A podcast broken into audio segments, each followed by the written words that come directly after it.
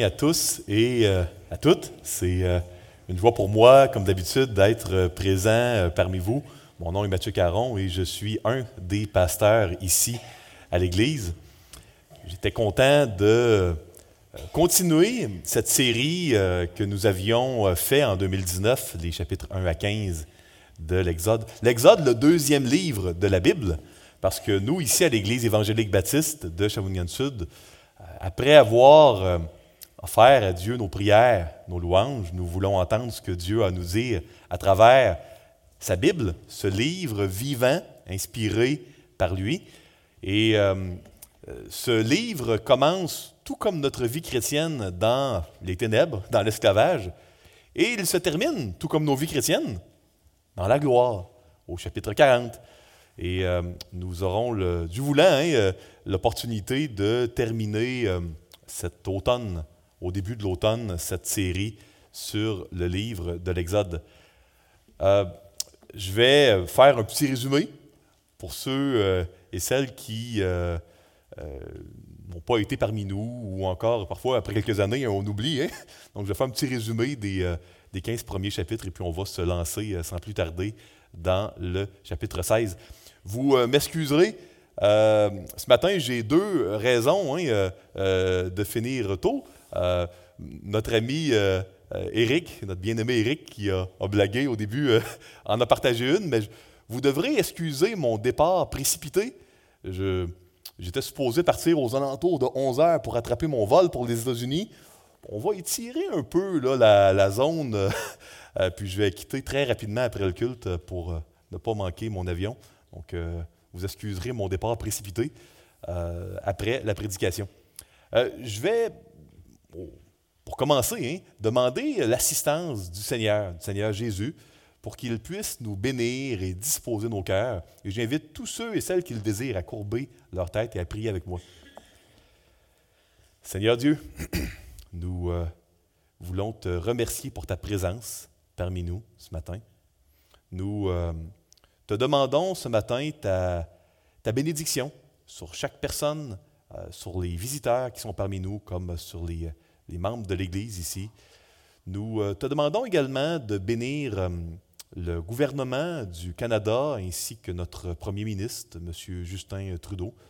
Nous te demandons, Seigneur, de, quelles que soient hein, euh, nos opinions politiques, nous te demandons de lui faire du bien, de lui donner ta sagesse, ton discernement, ton intégrité pour gouverner ce pays. Nous te demandons également ta bénédiction sur le maire de notre ville ici euh, à Shawinigan. Et euh, nous voulons, Seigneur, ce matin, de prier pour deux de nos membres, tel que c'est notre habitude.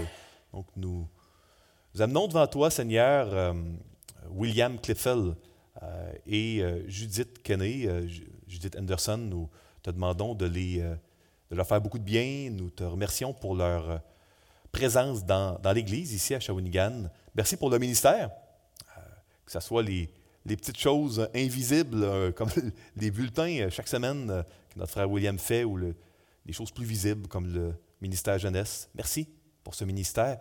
Merci également pour le ministère de notre sœur Judith à Nine Marks, ministère dont nous avons tant été au bénéfice dans les dernières années. Oui, utilise puissamment ces deux personnes, bénis leur famille également. Et Seigneur, je veux te demander ce matin d'attirer à toi chaque personne euh, ici, dans cette salle, qui ne te connaît pas encore, afin que qu'il puisse, euh, qu'elle puisse être euh, délivrée de tout ce qui les sépare de toi. Et c'est dans le beau nom de Christ que nous te prions, comme Église. Amen. Donc, durant les premiers chapitres de l'Exode, les chapitres 1 à 15, nous avons vu la délivrance la délivrance des enfants d'Israël de leur esclavage en Égypte.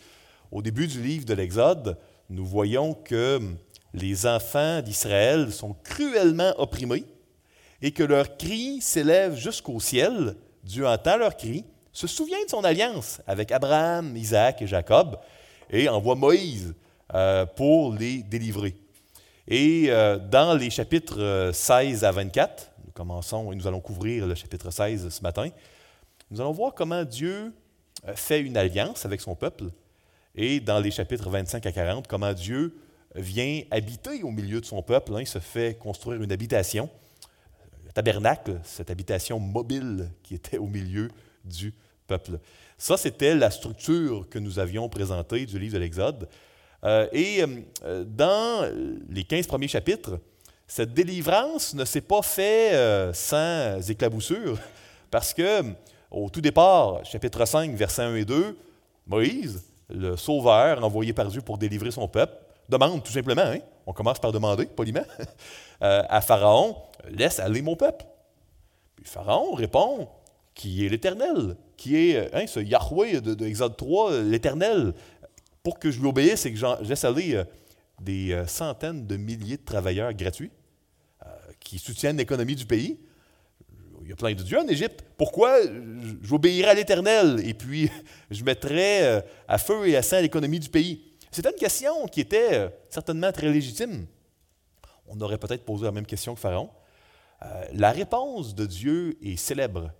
Elle a même été dans des films euh, à plusieurs reprises représentée, c'est les dix plaies d'Égypte. et dans ces dix plaies, ces dix fléaux, Dieu dit essentiellement trois choses. Qui je suis, Pharaon, pour que tu laisses aller mon peuple? Un, je suis plus fort que tout ton panthéon de dieux égyptiens. Plus fort que le dieu du Nil, qui ne réussit pas à empêcher qu'il soit changé en sang. Plus fort que le dieu de la lumière, quand il est ténèbres plus fort que les dieux qui euh, gèrent les troupeaux. Hein. Euh, donc, je suis plus fort que tous les dieux. Et nous avions dit que Dieu, il est plus fort que tous les dieux du Québec également, qui ont d'autres visages, hein. l'argent, l'apparence, euh, la popularité, le prestige. Le deuxième message dans les displays, c'était Je suis le Dieu qui soutient l'univers, la création. Sans moi, tout s'effrite, tout se désintègre. Euh, et il y a dans les displays d'Égypte une forme de décréation. Donc, non seulement les displays sont associés au royaume de chaque dieu égyptien, mais les displays d'Égypte sont également euh, un peu l'inverse des sept jours de création. Hein. Dieu a créé la lumière, il y a les ténèbres. Dieu a créé la vie, ben il y a la mort des premiers-nés, et, ainsi de suite. Hein. Donc, on a une décréation. Dieu dit Pourquoi tu dois m'obéir, Pharaon? Je suis plus grand que tous les autres dieux d'Égypte, plus fort. Je suis celui euh, sans qui tout s'effondre, tout s'écroule. Et troisièmement, la dixième plaie, la plus sévère, je suis celui qui a un plan personnel pour sauver. Euh, et euh, c'est avec l'institution de la Pâque dans Exode 12 que chaque personne, israélite ou égyptien même, hein, pouvait être sauvée par la foi. Une foi qui était personnelle, mais qui était publique, visible. Et dans Exode 13, on voit que nous traversons hein, le, la mer Rouge, euh, à pied sec, euh, au mois euh, d'Avib, donc au mois de mars. Et là, on sait qu'on est à peu près un mois après, on est un mois au chapitre, 20, au chapitre 16, après le passage de la mer Rouge, après la délivrance d'Égypte. On est à peu près au début avril. Et c'est un mois plus tard, quelques années, pour notre série de, de prédications, mais seulement un mois pour les anciens Israélites. Donc ça, c'est un petit résumé de ce que nous avons étudié il y a quelques années euh, euh, dans les 15 premiers chapitres. Et j'ai intitulé mon, message aujourd'hui, euh, bon, notre série, on l'a intitulé De la délivrance à la gloire, hein, parce que vous allez voir que la délivrance, elle n'est pas encore complétée. Elle se poursuit, la délivrance. et c'est ce que nous allons voir dès le verset 1. Et je vais lire avec vous dans la version Louis II, la nouvelle édition de Genève. Vous pouvez suivre, à l'écran ou dans vos Bibles à votre discrétion. Si vous êtes visiteur et que vous n'avez pas de Bible, euh, venez nous, nous, voir euh, après la réunion et nous serons très contents de vous en remettre une gratuitement. Toute l'assemblée des enfants d'Israël partit d'Élim et ils arrivèrent au désert de Sin, qui est entre Élim et Sinaï, le quinzième jour du second mois après leur sortie du pays d'Égypte. Donc, après la, euh, la traversée de la mer Rouge, il y a eu un épisode qui était difficile. Les enfants d'Israël n'avaient pas d'eau.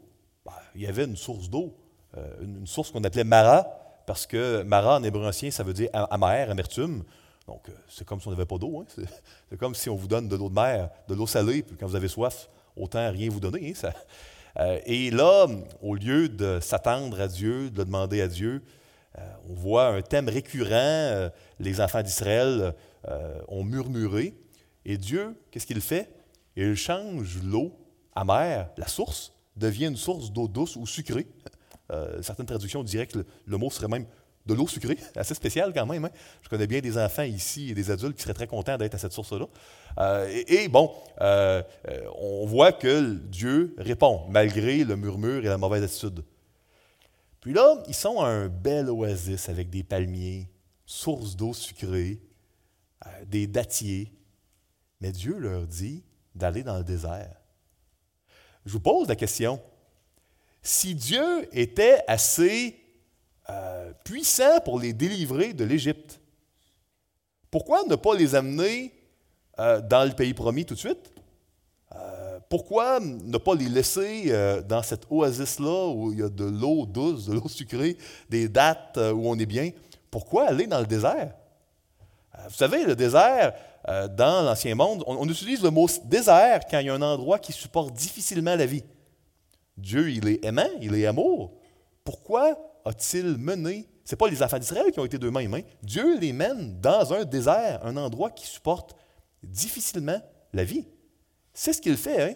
Euh, et on peut se demander pourquoi. Pourquoi Dieu les envoie là? Pourquoi il les laisse dans le désert durant 40 ans avant de les amener dans le pays promis? La question est très pertinente parce que on peut se poser exactement la même question.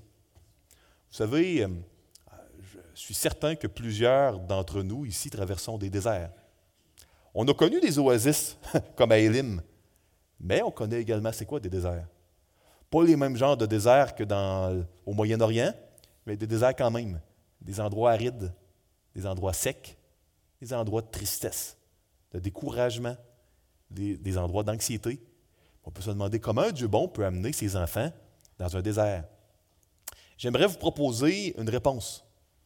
Parce que dans notre vie chrétienne, on, peut voir un peu le même processus. Dieu nous a délivrés de l'esclavage du péché. Pour ceux et celles ici qui ont mis leur foi en Jésus-Christ comme Seigneur, comme Sauveur, euh, pourquoi ne nous amène-t-il pas dans de meilleurs endroits? Pourquoi Dieu permet le mal qui est tellement souffrant, euh, qui nous amène à être arrêtés, à être à terre, à être découragés bien souvent, comme on peut, je pense, tous s'associer ici? Vous savez, la délivrance elle a pris quelques semaines, peut-être en Égypte, les displays, mais elle n'était pas complétée. Euh, le cœur des enfants d'Israël était toujours un cœur sous un esclavage, un, cœur d'esclave. Les enfants d'Israël ne voulaient pas vraiment dépendre de Dieu, ne voulaient pas de ce pays promis qui ne peut être reçu que par la foi. Euh, on le voit dans Exode 14. Vous savez, le thème du murmure, euh, ce n'est pas la première fois hein, dans le chapitre de ce matin, ce n'est pas la deuxième. on est au murmure numéro 3 ce matin dans euh, Exode 16. Ceux qui se souviennent d'Exode 14. Sitôt sortis euh, d'Égypte, quand les Égyptiens s'en viennent, au lieu de demander à Dieu de les protéger, les gens murmurent. Et les gens disent à Moïse Hey, pourquoi tu nous as. Qu'est-ce que tu as fait de nous, de nous délivrer d'Égypte Ça en prennent à Moïse. Il n'y a pas d'eau, immédiatement après le chant de Moïse, le cantique de Myriam, après que la, mer est ouverte, on pourrait dire, la mer a été ouverte, il y a une colonne de nuée, de feu la nuit. Certainement, on va demander à Dieu, il y a, l'air être bon, cet éternel-là. Non, on, veut, quasiment tuer Moïse, et puis on n'est pas content. Là, il fait de l'eau sucrée. Là, tu te dis à troisième, au troisième endroit où tu as un besoin, ben, tu vas demander à Dieu. Non. Puis je vais vous donner un, preview, excusez l'anglicisme, pour la semaine prochaine notre euh, pasteur euh, Patrick Auger va nous amener Exode 17. Vous allez voir a murmure numéro 4. Ça ne finit plus, cette histoire de murmure. Euh, donc, c'est vraiment une question de délivrance qui doit se poursuivre. Qu'est-ce que je veux dire par une délivrance qui se poursuit? Je vais vous lire les versets 2 et 3, puis je vais vous donner quelques exemples pour tenter d'illustrer ce, qui se passe. Verset 2. Et toute l'assemblée des enfants d'Israël murmura dans le désert contre Moïse et Aaron.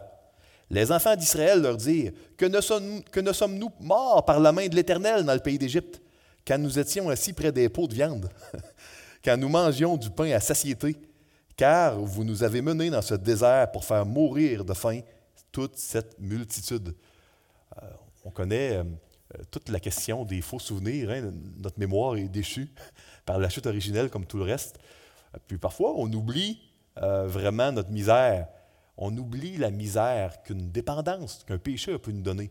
Peut-être que certains d'entre vous avaient lutté et eu la victoire contre l'alcoolisme.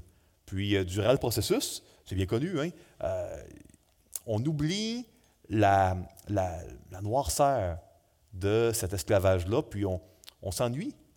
On s'ennuie de toutes les, tout ce que cet esclavage-là pouvait donner, même si c'est destructeur. Euh, puis on pourrait dire la même chose pour n'importe quelle dépendance, que ce soit une dépendance financière, relationnelle, sexuelle. Tout péché qui nous sépare du Seigneur est une dépendance. Une dépendance qui, malheureusement, crée souvent une nostalgie dans notre cœur d'esclaves. D'esclaves libérés, mais d'esclaves quand même. Euh, si vous avez des enfants, vous savez, euh, euh, on ne peut pas toute leur vie ranger leurs jouets, les habiller, les laver, si on veut qu'ils deviennent des hommes et des femmes. Il y a un temps pour dire range tes jouets tout seul. Ah, c'est plus rapide hein, de les ranger nous-mêmes, mais veut bien les élever, il y a un temps où, même s'ils ne le feront pas adéquatement, même si on va arriver en retard, peut-être à un rendez-vous, c'est normal ça. C'est Des enfants, il faut leur laisser faire, parce que sinon, ben, ils ne viendront jamais des, des, euh, adultes euh, qui sont fonctionnels euh, dans la société. Si à 10 ans, euh, l'enfant ne s'habille pas tout seul et puis ne se lave pas tout seul, ben, vous savez, il, va y avoir un problème tôt ou tard. hein. Euh, donc, on pourrait se, se dire pourquoi. Un enfant pourrait certainement se demander pourquoi mes parents ils m'obligent à ramasser mes jouets, puis c'est moins bien fait. Ils sont capables de le faire tellement mieux, sans effort, euh, tellement plus rapidement que moi. C'était plus agréable de se faire euh, laver ou euh, de, plus agréable de se faire habiller. Pour- pourquoi il faut que je fasse tout ça tout seul?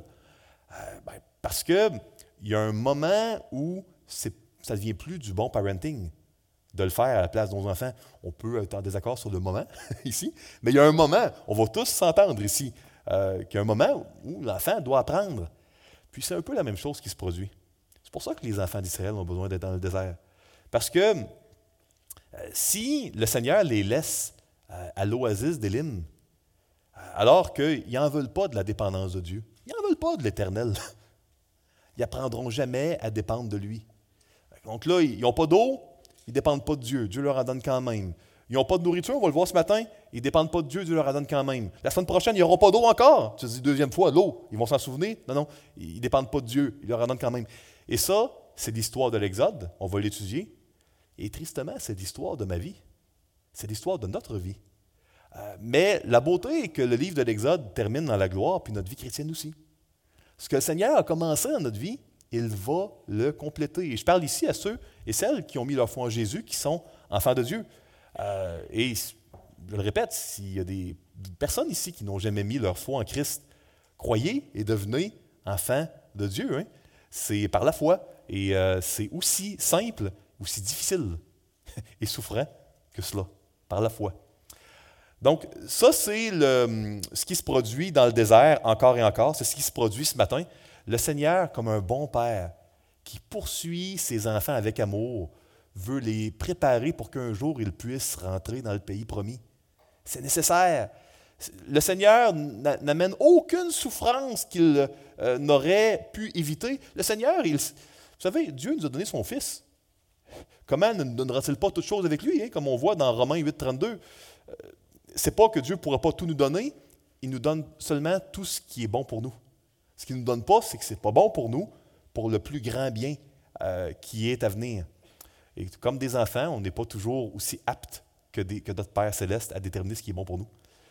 Je vous lis les chapitres euh, 4 à 13 qui vont nous parler de, des cailles que Dieu envoie euh, comme nourriture. Et après, on va parler de la manne, cette fameuse manne, ce pain du ciel qui euh, euh, est un, euh, vraiment un, un texte qui est splendide, qui va revenir hein, à différents endroits, là, le thème de la manne dans les Écritures. Donc, versets 4 à 13. L'Éternel dit à Moïse, Voici, je ferai pleuvoir pour vous du pain, du haut des cieux. Le peuple sortira et en ramassera jour par jour la quantité nécessaire, afin que je le mette à l'épreuve et que je vois s'il marchera ou non selon ma voie, ma loi. Soit en passant, on pourrait se dire, pourquoi la loi ici, euh, ben, on vient de sortir de la mer Rouge, on n'est pas encore au Sinaï, on l'a poursuivi la loi. il y a deux euh, possibilités. Un, tout n'est pas 100% chronologique. Nous, on écrit une histoire du début à la fin en chronologie. Dans l'Ancien Monde, ce n'est pas ainsi qu'on écrivait. On écrivait parfois, oui, en chronologie, mais avec des petites interpolations pour garder un thème. Vous allez voir qu'on parle de l'Arche d'Alliance à la fin du chapitre 16, puis il n'est pas encore bâti. Clairement, il va y avoir des morceaux ici et là qui vont être arrangés de manière thématique que Moïse a, écrit, puis le lecteur original, lui, savait que ce n'était pas chronologique. C'était clair pour lui, mais nous, ça l'est un peu moins pour nous. Euh, donc, continuons. Euh, verset 5. Le sixième jour, lorsqu'ils prépareront ce qu'ils auront apporté, il s'en trouvera le double de ce qu'ils ramasseront jour après jour. Verset 6. Moïse et Aaron dirent à tous les enfants d'Israël, Ce soir, vous comprendrez que c'est l'Éternel qui vous a fait sortir du pays d'Égypte.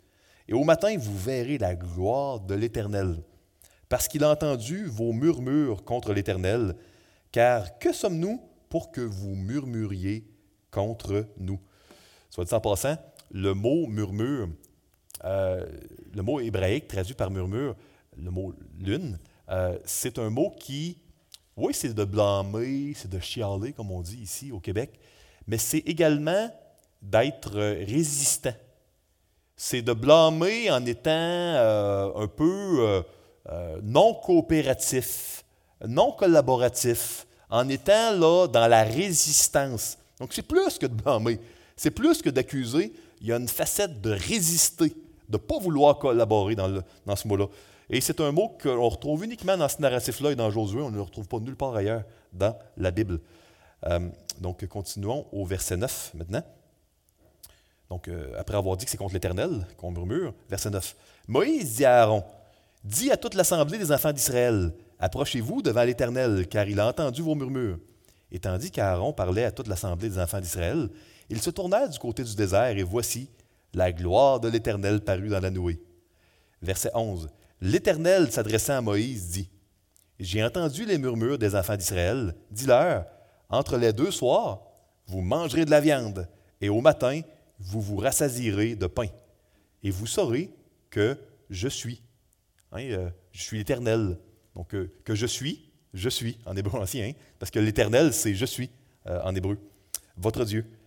Verset 13. Le soir, il survint des cailles qui couvrirent le, champ, le camp, et au matin, il y eut une couche de rosée autour du camp. Donc, euh, euh, si vous avez euh, déjà mangé de la caille ou des œufs de caille, c'est délicieux. J'ai eu ce privilège-là à quelques reprises quand même. c'est vraiment très bon. Et des cailles, il y en a en abondance dans cette région-là. et c'est assez spécial parce que c'est justement près de la mer Rouge. Donc, on voit même des petits détails dans le texte quand on dit que c'est un vent d'Orient qui amène les cailles. Euh, dans le narratif, euh, parce qu'on a ce narratif-là dans le livre des Nombres et euh, dans Exode. Dans le livre des Nombres, un livre qui nous parle de comment Dieu est fidèle dans l'infidélité du peuple, ça c'est le thème du livre des Nombres. On a plusieurs, plusieurs récits narratifs qui se produisent, qui sont rapportés en Exode, pour nous parler de comment Dieu poursuit avec amour son peuple pour le délivrer. Puis les mêmes récits sont rapportés à plusieurs reprises dans les Nombres pour nous parler de comment Dieu reste fidèle, lui, au milieu de notre infidélité deux livres différents qui euh, étudient les mêmes événements, mais sous un angle différent. Donc, euh, ici, on voit donc que Dieu, il leur donne de la viande, très généreux. Euh, les cailles, c'était vraiment des, vraiment des, de la nourriture de riches en Égypte. C'était des choses qui étaient connues en Égypte. Les cailles séchées au soleil, c'était vraiment dans les. On sait historiquement que c'est des mets qui étaient très, très appréciés par les Égyptiens. Donc, Dieu leur donne vraiment quelque chose de très bon. Vraiment, le même principe que je vous ai mentionné, Dieu veut les apprendre à dépendre de lui. Puis, malheureusement, c'est difficile, mais Dieu est patient, puis continue, puis les poursuit avec amour et Dieu ne les abandonne pas. Euh, continuons euh, maintenant euh, la suite et voyons l'arrivée de la manne. Versets 14 à 36, et je vais je vais discuter de différents éléments dans ce, texte-là. Verset 14. Quand cette rosée fut dissipée, le matin, hein, il y avait à la surface du désert quelque chose de menu, comme des grains, quelque chose de menu comme la gelée blanche sur la terre. Les enfants d'Israël regardèrent et ils se dirent l'un à l'autre, Qu'est-ce que cela? Puis ici, il y a un petit jeu de mots. vous savez, euh, en hébreu ancien, ceux qui ont plusieurs ont suivi des cours d'hébreu ici dans, la salle, euh, quoi, hein, en français, quoi, c'est ma en hébreu ancien. Euh, qu'est-ce que c'est? C'est manu ou man. Donc, euh, man, c'est qu'est-ce que c'est? C'est ce que ça veut dire, le mot man. Donc, quand ils ont vu cette gelée blanche-là qui goûtait un petit goût de gâteau au miel, ils ont dit Hey, qu'est-ce que c'est? Puis ils ont appelé ça, qu'est-ce que c'est? c'est le nom qu'ils ont donné. C'est assez spécial. Un peu insultant pour Dieu, hein? Tu dis, ils vont appeler ça le pain de l'éternel ou l'amour de Dieu. Non, non, ils ont appelé ça, qu'est-ce que c'est? Dieu leur avait averti qu'il leur enverrait le pain du ciel, puis qu'est-ce que c'est? On, voit que les enfants, c'est ingrat, hein? On fait des grandes choses pour nos enfants, puis euh, parfois, ben, ils ne s'aperçoivent pas de tout euh, l'effort qu'on a mis, mais euh, on les aime quand même, parce que c'est nos enfants, et ainsi est Dieu. Puis même, son amour est tellement meilleur que l'amour des meilleurs parents terrestres. Donc, si vous, vous avez eu des parents qui, malheureusement, ont manqué à plusieurs reprises dans leur rôle, rassurez-vous, il n'y a aucune comparaison entre l'amour de notre Papa céleste et celui de nos parents terrestres, aussi mauvais ou bon puisse-t-il être dans les deux cas. Il n'y a pas de comparaison, tellement notre Père céleste est bon. Euh, donc, euh, continuons ici, verset, euh, verset 15. Donc, qu'est-ce que, qu'est-ce que cela? Car ils ne savaient pas que, euh, ce, que, c'était. Moïse leur dit, C'est le pain que l'Éternel vous donne pour nourriture. 16. Voici ce que l'Éternel a ordonné, que chacun de vous en ramasse ce qu'il faut pour sa nourriture, un homère par tête, suivant le nombre de vos personnes. Chacun en prendra pour ceux qui sont dans sa tente. Un homère, c'est à peu près 2 litres, 2,1 litres à peu près. Les Israélites firent ainsi, et ils en ramassèrent les uns plus, les autres moins. On mesurait ensuite avec l'homère.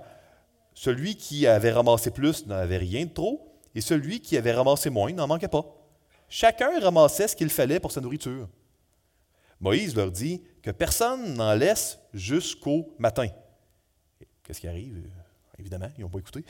Ils n'écoutèrent pas Moïse, il y eut des gens qui en laissèrent jusqu'au matin, euh, mais il s'y mit des vers, et cela devint infect.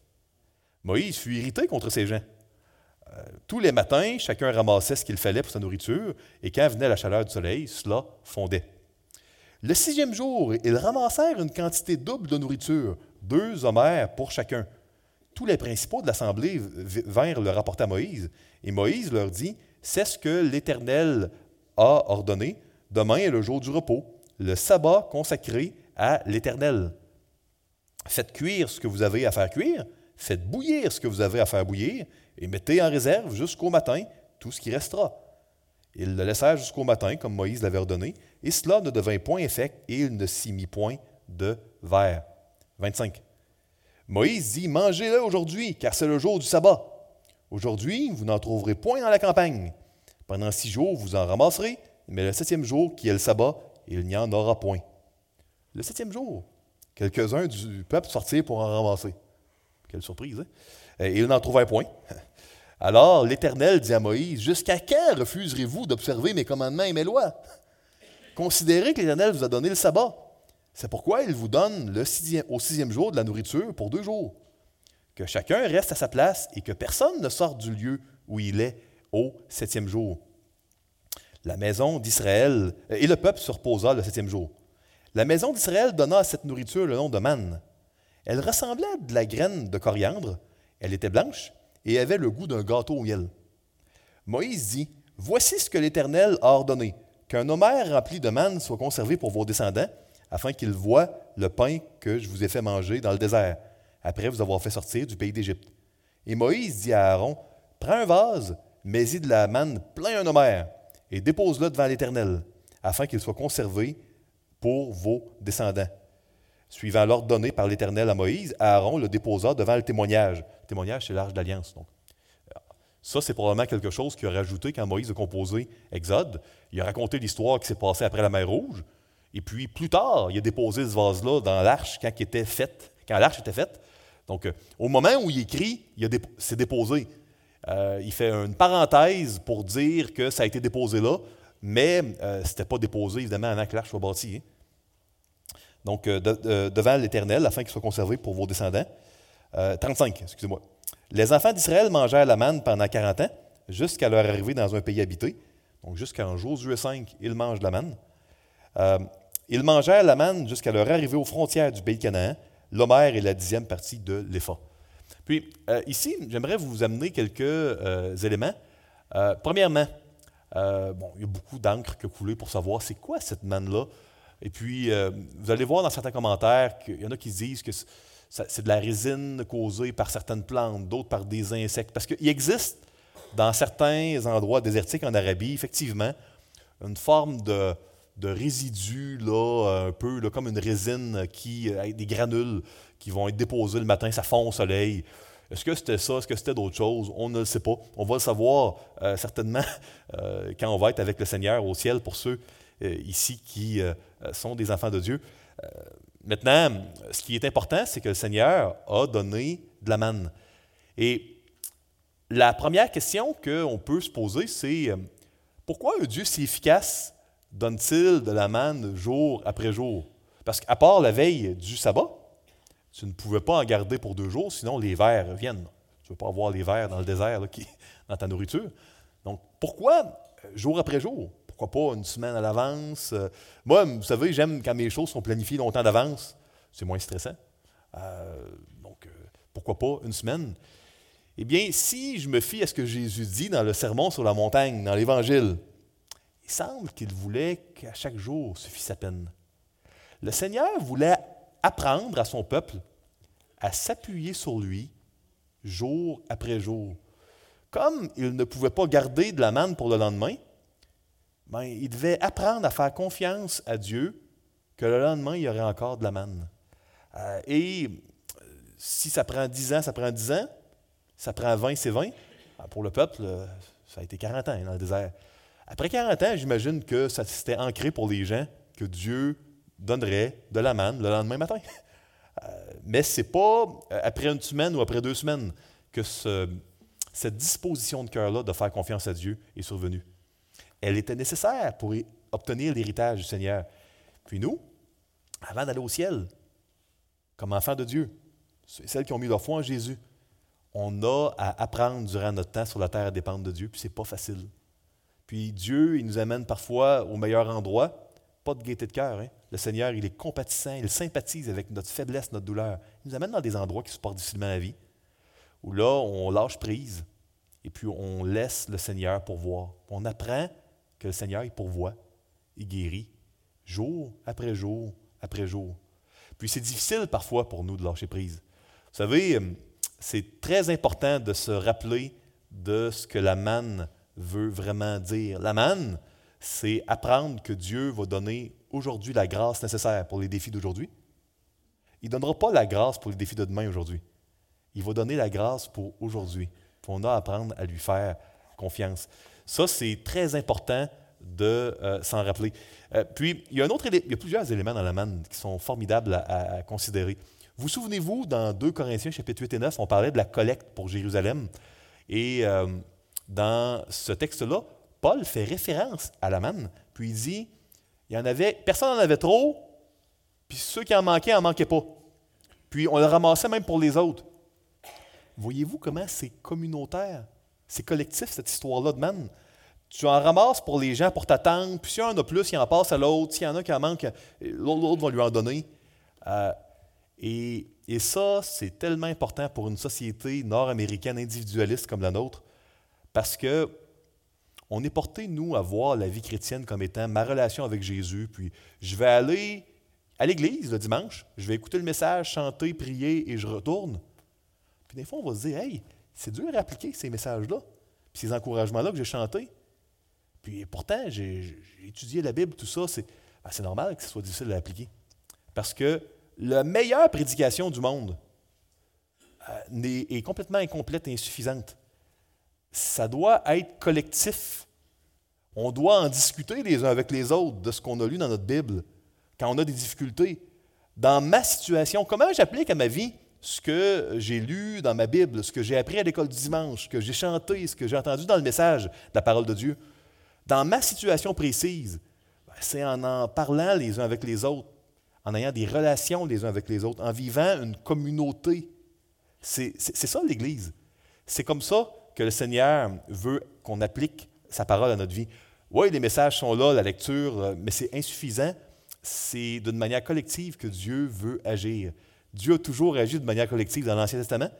Et dans le Nouveau Testament, il a créé une église, en grec ecclésia, qui veut dire communauté ou assemblée.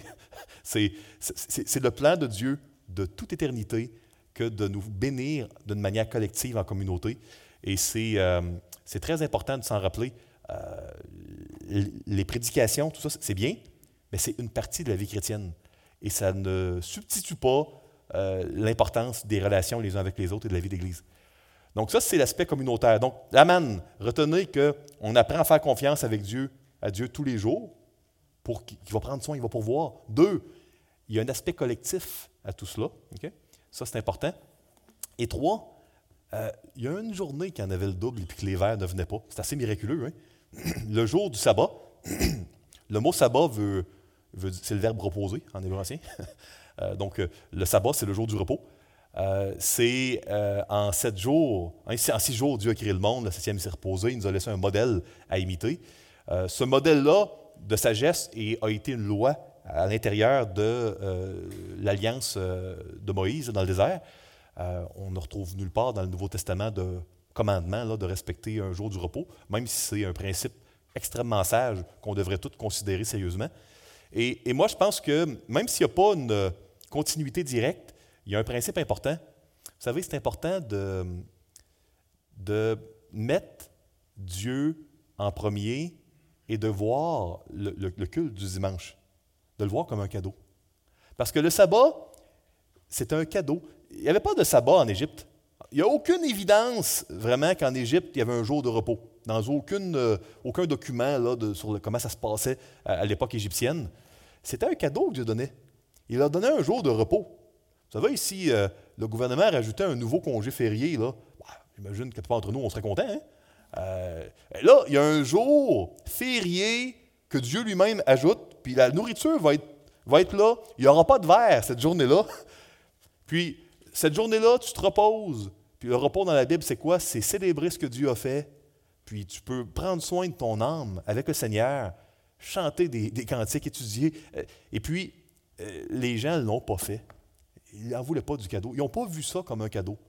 Puis moi, je veux euh, me poser la question, est-ce que je vois le dimanche? un dimanche dédié au Seigneur Jésus. Je ne suis pas en train de dire qu'il y a une linéarité entre le sabbat puis le, le dimanche. Je ne crois pas que c'est complètement linéaire, mais je pense qu'il y a une belle application. Euh, est-ce que je vois ça comme un cadeau, moi, le dimanche? Il y a des enfants d'Israël qui ne voyaient pas ça comme un cadeau, le sabbat, puis l'histoire de la manne. Ils sortaient quand même, et puis on s'est fait demander pourquoi ils le faisaient. Est-ce qu'on voit ça comme un cadeau ou comme une corvée, nous aussi? Vous savez, il faut être prudent avant de juger trop sévèrement les enfants d'Israël. Moi, moi, je leur ressemble beaucoup. Hein. Heureusement, le Seigneur, il est le même. Puis il est bon, il est aimant, il est gracieux. Puis ça, c'est rassurant. Ça, c'est la bonne nouvelle. Mais on est beaucoup comme eux. Et on doit voir un cadeau là où il y en a un. Et une journée pour le Seigneur avec un culte, c'est un cadeau que Dieu nous donne. Et on doit réapprendre à le voir comme ça. Euh, c'est une décision d'apprendre à aimer son travail. C'est une décision d'apprendre à aimer sa femme ou d'aimer son mari, d'aimer ses enfants, d'aimer ses parents, d'aimer son prochain. C'est une décision, vous savez. Euh, aimer son, aime ton prochain comme toi-même. Euh, le prochain n'est pas tout le temps aimable. Hein? Peut-être qu'il t'a fait du mal dans le passé. Mais le Seigneur nous demande de prendre des décisions pour lui. On peut écouter ou non.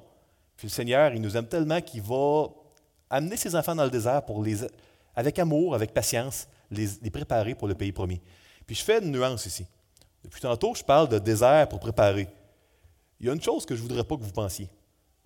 Je ne voudrais pas que vous pensiez que les épreuves sont proportionnelles à, à nos péchés, puis ah, ben lui, il a eu beaucoup d'épreuves, il doit, il doit en avoir des péchés. Il est long, lui, puis il est lent à comprendre vraiment ce que Dieu veut. Euh, détrompez-vous, relisez Jean chapitre 9, puis vous allez voir que euh, les disciples ont posé la même question. Euh, l'aveugle né, est-ce que c'était lui ou ses parents qui ont péché? Jésus a répondu, ni un ni l'autre. C'est pour que les œuvres du Seigneur soient manifestées. Donc, quand je parle de préparation dans le désert, puis d'un Dieu d'amour, que Dieu ne nous prive de rien, préparation pour sa gloire, Préparation dans le cadre de son plan. Pas un genre de thermomètre de comment on a besoin d'être, en, détox au niveau de nos péchés, puis si tu souffres plus, tu as plus de péchés. Jésus dit le contraire dans Jean 9. Hein. Donc, il y a une préparation dans le désert, mais ce n'est pas proportionnel, les épreuves au péché. Jésus le dit dans l'Évangile. Donc, ça, je voudrais être certain que personne ne ressort avec cette, cette fausse compréhension-là. j'aimerais vous laisser avec quatre applications à garder dans votre cœur. Et c'est des applications que je veux garder dans mon cœur, moi aussi. Ce qui est bon pour vous est bon pour moi, et ce qui est bon pour moi est bon pour vous.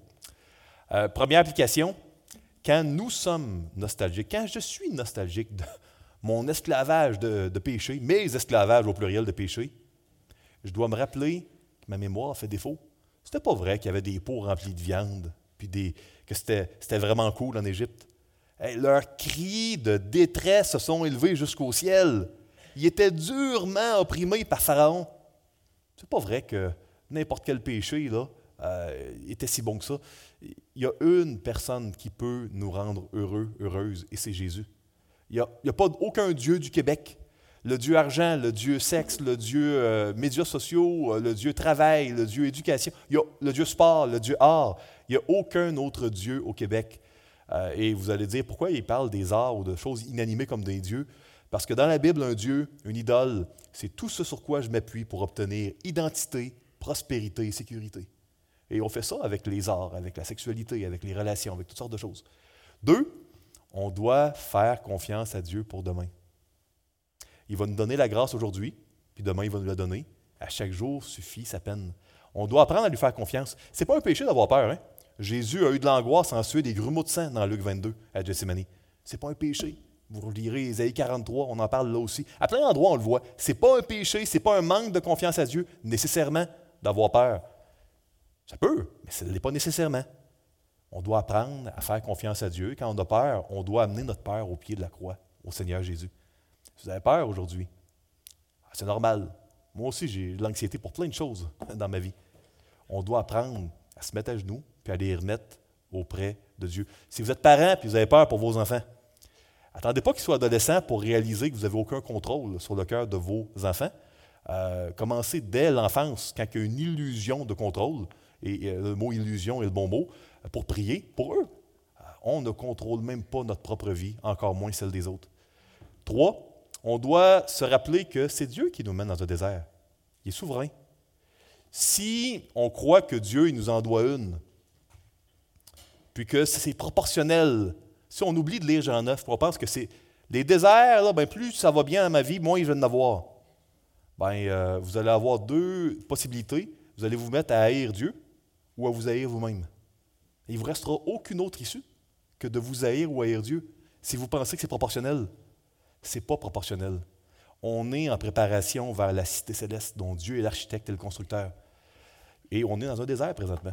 Le motif de l'Exode que nous allons étudier jusqu'à l'automne est un motif qui est présent dans notre vie chrétienne et dans le reste de la Bible.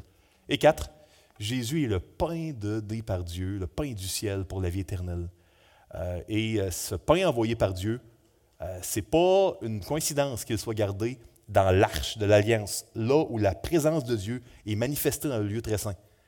C'est parce qu'un jour, des milliers d'années après que Adam et Ève mangent le fruit interdit, ben, un jour, il allait avoir euh, Jésus qui allait dire Mangez, prenez et buvez, prenez et mangez, afin que cette misère et cette souffrance inhérente à avoir mangé le fruit défendu soit enfin enrayée et défait en mangeant quelque chose d'autre euh, et c'est le Seigneur que nous euh, prenons quand nous prenons le repas du Seigneur. Rien de moins, euh, mais rien de plus.